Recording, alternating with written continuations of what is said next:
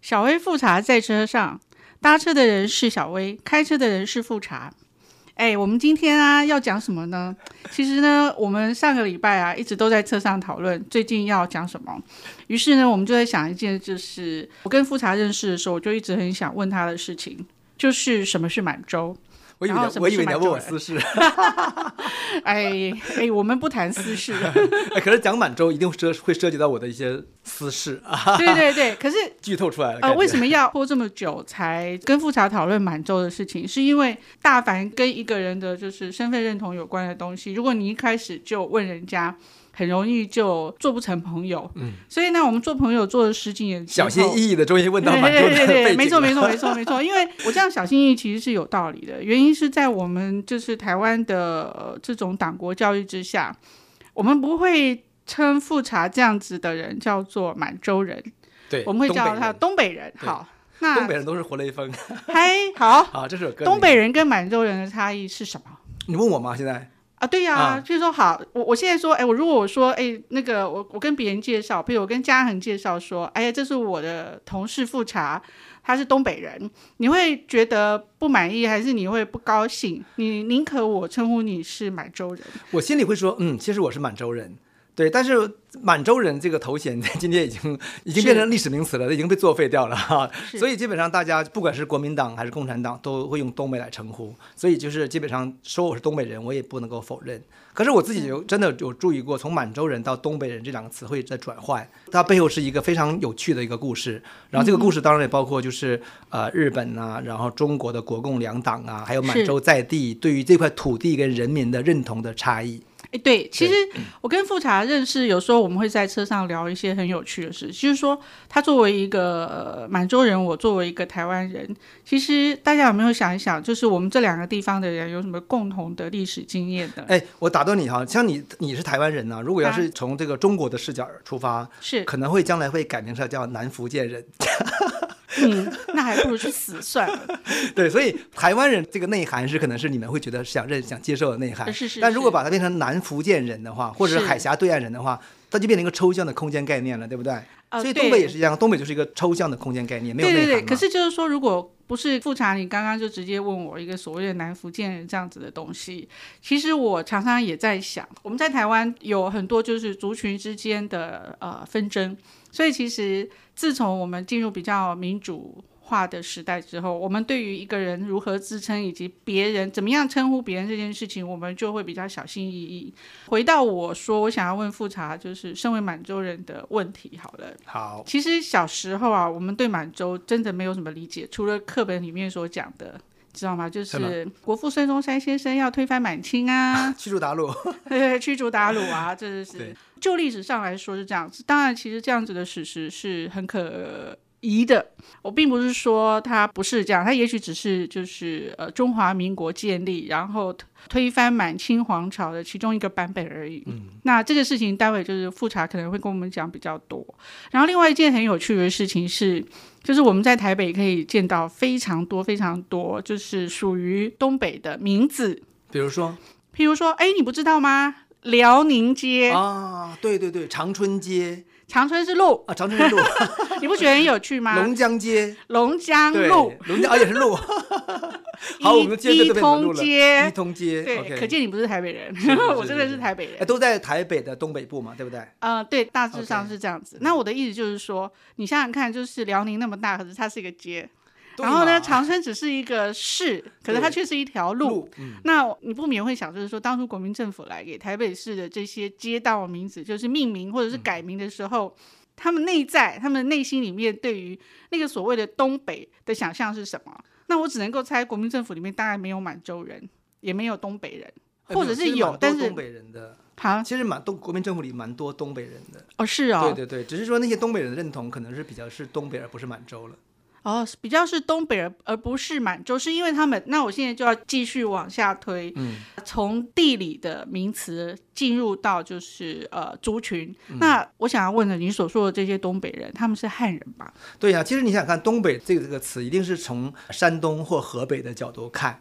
是，对，今天的满洲是在整个那个对对中国本部的东北方向嘛，所以是他们的视角。然后他们等于是当年逃难到到东北之后，逃难到满洲之后，你看我们是这两个词汇打架，对逃难到满洲之后，逃荒到满洲之后呢，然后从他们角度出发说那是在东北。对，就变成一个东北的概念。可是东北的内涵是什么？当然就是满洲。那在早期这个地方有很多名称嘛，像我们讲肃慎呐、对不对？是对还有早期的什么那个渤海国啦，然后女真、金啊，然后满洲对那个清本身都是它的名字，但是满洲这个词确实是在清朝时期就开始出现这个词了，是就满洲这个族群的认同，它是一个多元族群。然后后来这个词被国际上所接受，所谓国际就是指的是这个东亚本土东亚之外的对嗯地方，包括日本啊呐、然后包括欧美，会把这个地方叫做 Manchuria。从此之后呢，这个满洲的概念就就树立了。所以满洲的概念在我的认知当中是远远超过东北的。然后东北的概念是什么时候开始大量出现的嗯呢？其实是在一九三一年以后，所谓的九一八事变之后。是是是，然后这些国民党体系的知识分子，他们觉得说，怎么地方这个地方变满洲了呢？对不对？他们是不能接受嘛，所以他要重新证明。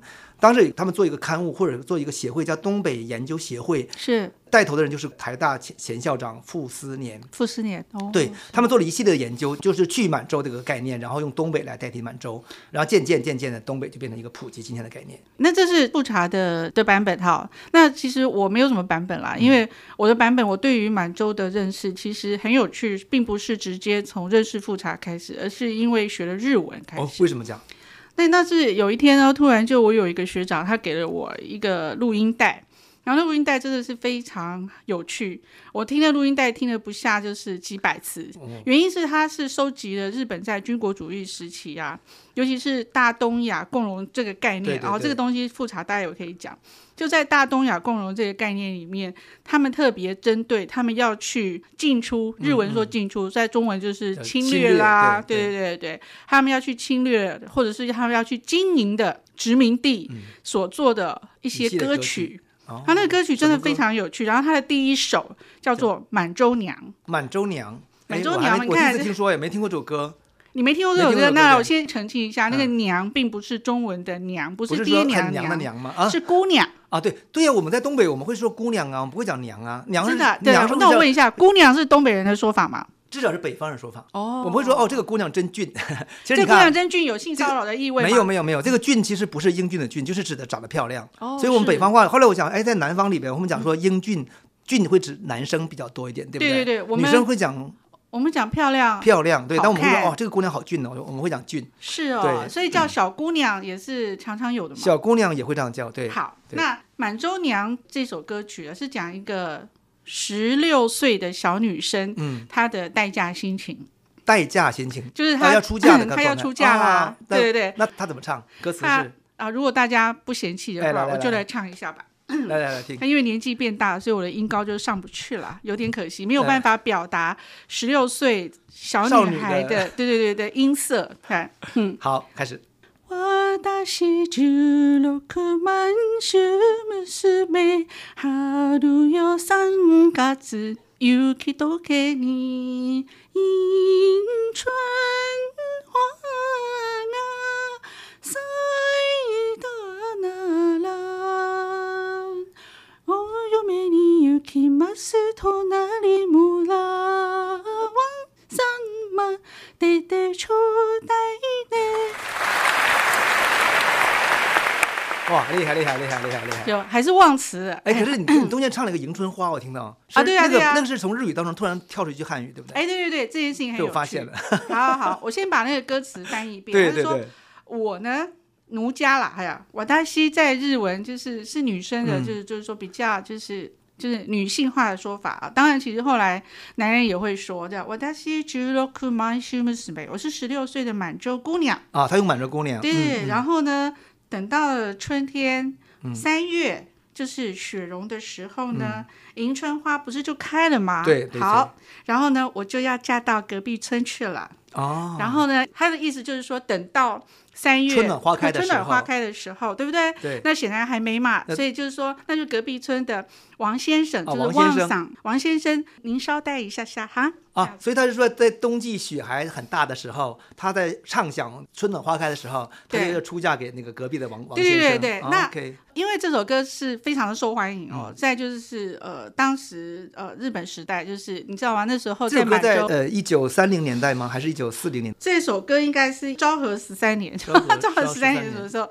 它其那实应该是一九三零年满洲国时对，期。一九不嗯三几年的时候，这所写的歌。然后呢，据说写歌词的人，他其实也是住在满洲的日本人。OK，啊那当然，那个时候的人，他们绝对不会叫他东北，他们就叫他，因为日文的东北指的是日本本州的对东北，对对这个他我们觉有得他们自己的这个我东必须北。啊再澄清一下哈，就是今天的这个国共两党的论述当中对都会用东北嘛。可是你知道当年共产党啊，在那个在东北设置的机构的名称叫什么？你知道吗？嗯叫什么叫中共满洲省委。 所以啦，你然看后这呢件事，情因为我老家在沈阳的时候，它就有一个对中共满洲省委的旧对对址对，今天变成一个革命遗址嘛。是是然后它是还分什么北满分支、南满分支、对东满分支、西满分支。对。很有趣的，就是说啊，它我们在东北设置一个满洲省委旧址就很好笑。对，就是说这件事情很有趣的是，满洲这个字眼，它后来会改变。我猜其实是、呃，就是国共两党的对那个嗯对对日政对策改变。对，所以那个你的歌里面当中谈到那个满洲姑娘，我觉得没嗯错，对她当时我觉得是应该觉是满洲姑娘的称呼。对，可是很有趣的是，我们现在回到讲，就是说，好了，我从这首歌里面，对于想到我对满洲的某一些想象，嗯，就是即使是写歌的人，他是呃，就是出生在满洲，或者是对满洲很熟，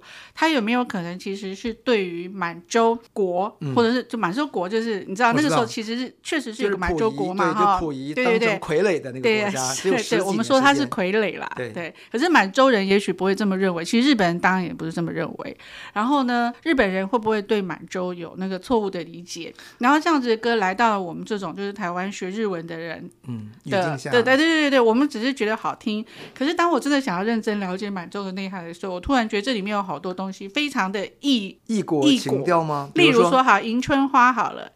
你知道你知道迎嗯迎春花台湾没有耶。台湾没有迎春花，我们没有迎春花，四你季去如你去春对对对对没有迎春对对花。对，第第一个我们那个迎春花是什么意思？其实台湾对很多中国的东西都很熟，可是它不在这，就好像我们以前并没有那么多的梅花，嗯嗯嗯，对。但是我们从小就要唱那个梅花是国花是国是就是中华对民国的国花。对然后像迎春花，我们会在过年的时候唱迎春花。你听过一首歌吗？怎么正月里来迎春花儿开啊？就是什么正月、二月、三月、四对月，对每对个月不同的花，对不对？我有没听有，过对，，但吗是迎春花就是你过年的时候，你到大卖场的时候，对就对会有很多人唱这首歌。对对对，然后我就会想说，真的有迎春花吗？其实我们并没有迎春花，因为迎春花是中国中部、北部以北对，主要是北部才有了的，对连中部都对对很难。对那你说一下迎春花长什么样啊？其实迎春花我们那边也叫映山红，映山红哦映山就我们从小在山上看的迎春花，就是差不多就在三月时候，有两种花，一种花我们叫做乡下土语叫毛菇的花，我在讲这个口音就很怪，叫毛菇的毛哦花，就是一种毛叫做毛毛的哈，就是他们就是说迎春花跟毛菇的花比赛谁先开，哦，然后是呢，迎春花呢就是叫映山红呢，它是不穿衣服就开了花，因为它是先开花没有叶子。 是哦然后毛菇的话呢，是长满了叶子之后再开花。总而言之，就是我们当时在东北乡下哈，有蛮多这样的这个是乡间奇谈，就是是形容这个花。那这花很红，为什么叫映山红呢？它长在那个山的岩石上嗯面。那东北的岩石都是黑色岩石嘛是，而且不像台湾的山都是覆盖了很多树木。对对嗯缠绕在一起，它都是那种光秃秃的感觉，然后黑黑的岩石上，然后春天时候就是一簇簇的那个红色的花怒放的状态，就是我们说哇，那春天就已经到了。所以你其实可以想象，就是说，这个日本人在写这首歌曲的时候，他其实他是脑子真有的意向的他有这个意向，对他有这意向有有映山有红的意向然后他那个描述就是说啊，等到春暖花开的时候，那个啪，对我就要这个出嫁 了，哎，我就要感觉出嫁了。好，然后呢，很有趣的是，那我不是就要嫁到邻村吗？嗯对。对，然后我就要问富察一件事情：东北有很多人姓王嘛，那为什么要用王呢？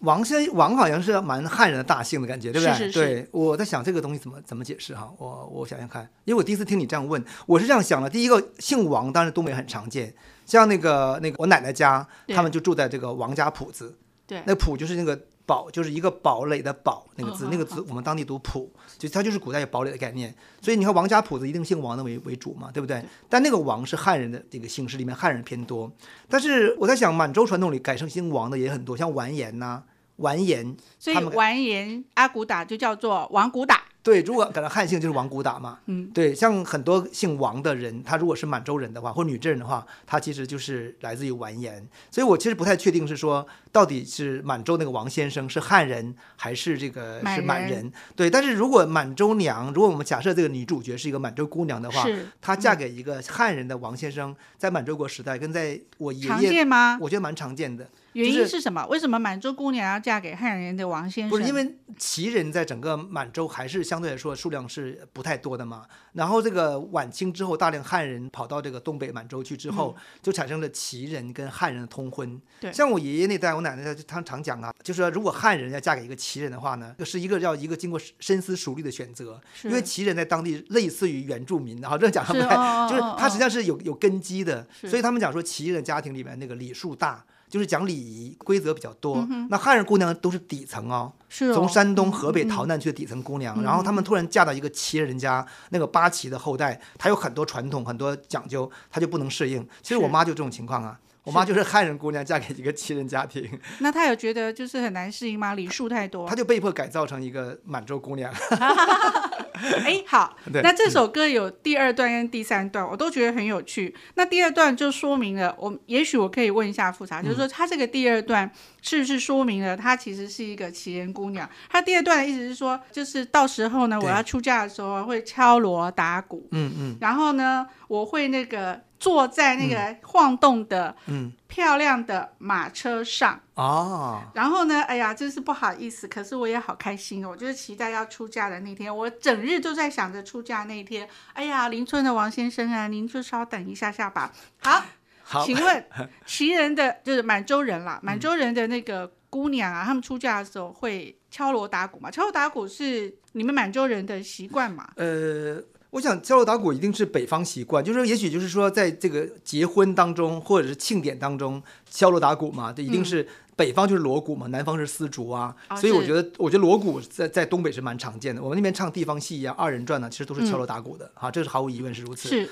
然后那个马车让我觉得很有很有感，因为像我记得我姑姑出嫁的时候就坐马车， 等一下说，请问马车是马拉的车，对对对对对，那但是一匹马拉着什么车呢？就是一匹，可能是也可能是两匹马，哦嗯或者也可能是四匹马、啊，一般是两匹马。然后呢，一有没有一匹马的？好像也有一匹马的，一对，匹马怎么拉车啊？一匹马可以也有拉车呀、对呀、对。那是后面的车子是一个， 后面就是你看古代的战车，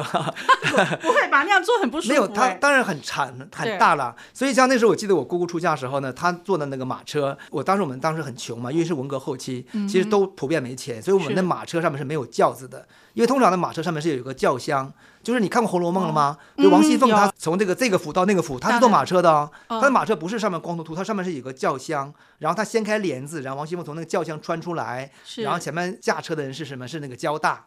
你有印象吗？啊那个是交大，是是就说实际呢就是满洲的生活习惯嘛。对，那但是我们当时在文革后期，我姑姑的我的印象当中，当时都是没有这个轿厢的，就是就是一个马车，然后马车上面有那种两边有那种像座椅，像火车座椅一样嗯的地方，这边可以坐，比如说坐呃五六个人，那边可以坐五六个人，中间还可以放些东西。那我姑姑的嫁妆呢，就是放在马车上面，然后我记得我奶奶，然后我姑姑还有我妈妈，反正这些，还有我自己也坐马车，因为小朋友嘛，就嗯去哼哼姑姑出嫁嘛，就跟去送送亲。就是整个坐着马车，然后走了好几个小时，然后到他那个出嫁的地方。原来是这样。你知对道，我就觉得很有趣。我的想象就很好，你你很的想是怎样很？很失准。我就想说，就是新娘子嗯啊，然后戴着凤冠，然后穿着新娘礼服，然后就骑在马上，啊，你以为骑在马 上？ 有这种也许古代满洲女子是骑在马上。对对对，可是如果你这样说的话，其实那个马车的那个车还真的是一个比较大的车，而且也不是只有就是新嫁娘会坐上去，就是就是全家一起去陪，应该这么说去陪嫁吧，那对，哎样应该讲马车是当时在那个农业时代的交通工具，就是你当你没有更先进的机动车的时候，你当然这马车是一个最方便的。你骑马的话只有一两个人嘛，但你坐对马车的话就是有很多人可以拉很多东西嘛。所以那个马车就是如果没有做新嫁娘的话，是它也可以作为农用的交通工具。了解但了是解。作为新嫁娘，就一定是装饰一些红花、红色缎带啊，对对然后上面还有敲锣打鼓的，然后请把它对嫁对，出去。没错没错，就所这以个他情况才会 说 “hana no masha”，而且很有趣，他用马车，对他也是用东北话，就是因为东北话就是我们的我们现在的国普通语话嘛，对就是 “macha”，、啊，所以日本是没有这个马车的有有这个日本音人的马念的是巴巴 a OK，对，所以其实这首歌啊，迎春花用的是东北话，对，然后马车马用车的也东也北是话用东北话。哇，好， 对，所以其实我们当然最后我们再来讲，就是日本人的那个用心，嗯，恶毒。真的吗？ 好好好，为什么恶毒？哎，富察，我要回家了，我要下车了，拜好，拜那我。回家听满洲那样的， 好吧？好，谢谢，拜拜。嗯，拜拜。以上单元由数位传声制作播出。